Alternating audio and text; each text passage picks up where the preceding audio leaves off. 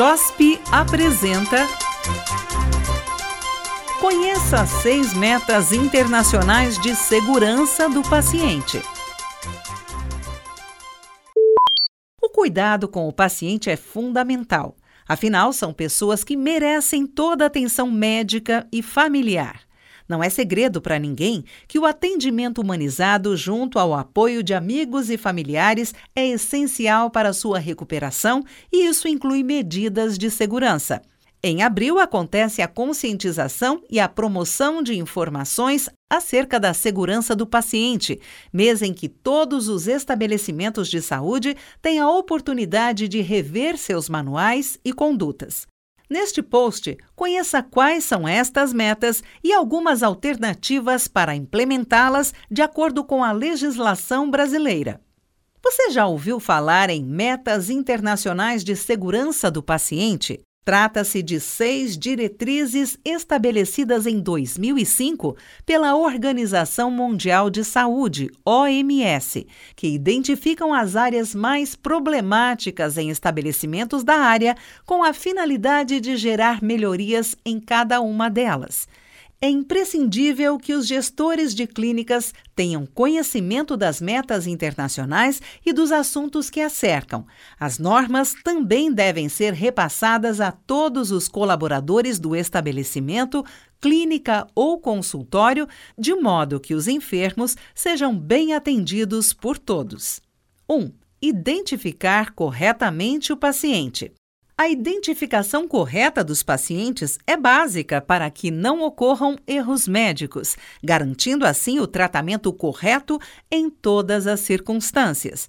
Convém que as clínicas tenham um bom sistema de gestão, possibilitando dados rápidos, corretos, seguros e de acesso imediato.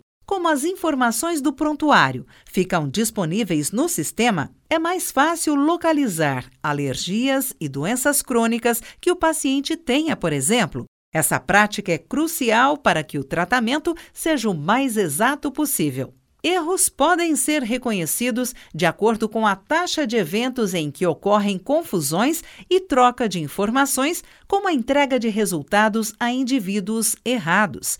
Para evitá-los, a clínica pode adotar o sistema de pulseiras ou etiquetas com dados do paciente, sendo que os mesmos devem sempre ser conferidos pelo usuário e a equipe no momento da identificação e antes de qualquer procedimento. 2. Melhorar a efetividade da comunicação. A comunicação entre os funcionários também é um ponto relevante nas clínicas médicas, sendo fator determinante para que não ocorram falhas no tratamento. A comunicação também deve ser fortalecida entre profissionais da saúde e pacientes que precisam receber atenção e atendimento mais humanizado. Essa ação é indispensável para que o tratamento seja mais eficiente, conforme relata a pesquisadora Maria Júlia Paz da Silva em seu livro Comunicação tem Remédio: A comunicação nas relações interpessoais em saúde. Falhas de comunicação podem ser identificadas pela proporção de prescrições que são feitas verbalmente ou por telefone por transferência de cuidado entre profissionais e pela alta taxa de resultados críticos de exames e diagnósticos. Envolver o paciente no cuidado e nos processos de decisão sobre sua condição e deixar tudo registrado no prontuário de forma clara reduz problemas relativos aos erros de comunicação. 3. Aumentar a segurança nas medicações de alta vigilância. Práticas de segurança relativas às medicações envolvem a padronização dos procedimentos de armazenamento, movimentação e uso, sobretudo para medicações que têm grafia ou aparência física similar.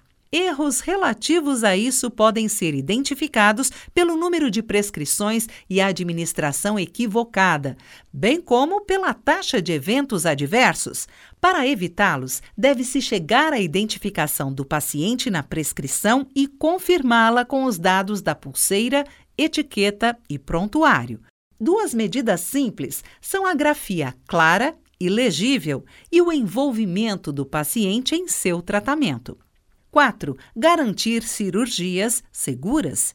Antigamente, várias cirurgias foram feitas sem os devidos cuidados para que o paciente não sofresse danos, muitas vezes irreversíveis, como cicatrizes muito grandes, por exemplo. Hoje, devido ao avanço da tecnologia medicinal, a cautela é redobrada. Assim, as cirurgias têm um checklist, feitas de maneira menos invasiva e com maior eficácia. Cirurgias realizadas em locais errados, alta taxa de mortalidade e profilaxia com antibiótico em momento inadequado indicam que a segurança do paciente está ameaçada. Para minimizar as adversidades, a marcação do corpo e a confirmação do procedimento com identificação e prontuário são indispensáveis. 5. Reduzir o risco de infecções associadas ao cuidado em saúde. Infecções hospitalares são muito graves e perigosas e podem causar problemas de saúde que até leve o paciente a óbito. Por isso, adotar boas práticas nesse sentido é determinante. Para reduzir os riscos, devem ser adotadas campanhas para que a higienização seja feita de maneira correta nas clínicas, hospitais, orientando pacientes, familiares e os profissionais do setor de limpeza. Disponibilize preparação antisséptica em lugares estratégicos e treine incansavelmente toda a equipe profissional. 6. Diminuir o risco de lesões decorrentes de quedas. É primordial fazer a avaliação do risco de queda no momento da admissão. Essa informação pode ser classificada em cores estampadas na pulseira ou etiqueta do paciente. O usuário deve ser orientado quanto ao risco e quais medidas de prevenção que deve tomar durante seu tempo de permanência no local. A clínica, se possível, deve adaptar-se, oferecendo estrutura física e mobiliários seguros, incluindo salas e banheiros que não aumentem os riscos, evitando o uso de tapetes e procurando sinalizar visualmente a identificação de lugares arriscados. A legislação brasileira. Mundialmente, a preocupação com a segurança do paciente ficou evidente quando a Organização Mundial de Saúde, OMS, criou a World Alliance for Patient Safety, Aliança Mundial pela Segurança do Paciente. O objetivo foi estabelecer e organizar conceitos referentes à segurança e propor medidas para a redução de danos e eventos adversos que aumentem a mortalidade. No Brasil, a portaria GM/MS número 529/2013 tornou parte da legislação brasileira o Programa Nacional de Segurança do Paciente, PNSP. Essa medida foi criada para qualificar o cuidado em saúde em todos os estabelecimentos brasileiros da área, já que a segurança do enfermo tem adquirido grande relevância não só para os usuários, mas também para os profissionais e gestores. Algumas das estratégias para sua implementação são elaboração de protocolos, guias e manuais de segurança do paciente qualificação de gestores, profissionais e equipes de saúde em segurança do paciente, implementação de campanhas de comunicação pública voltadas para públicos diversos, profissionais, gestores e usuários de saúde.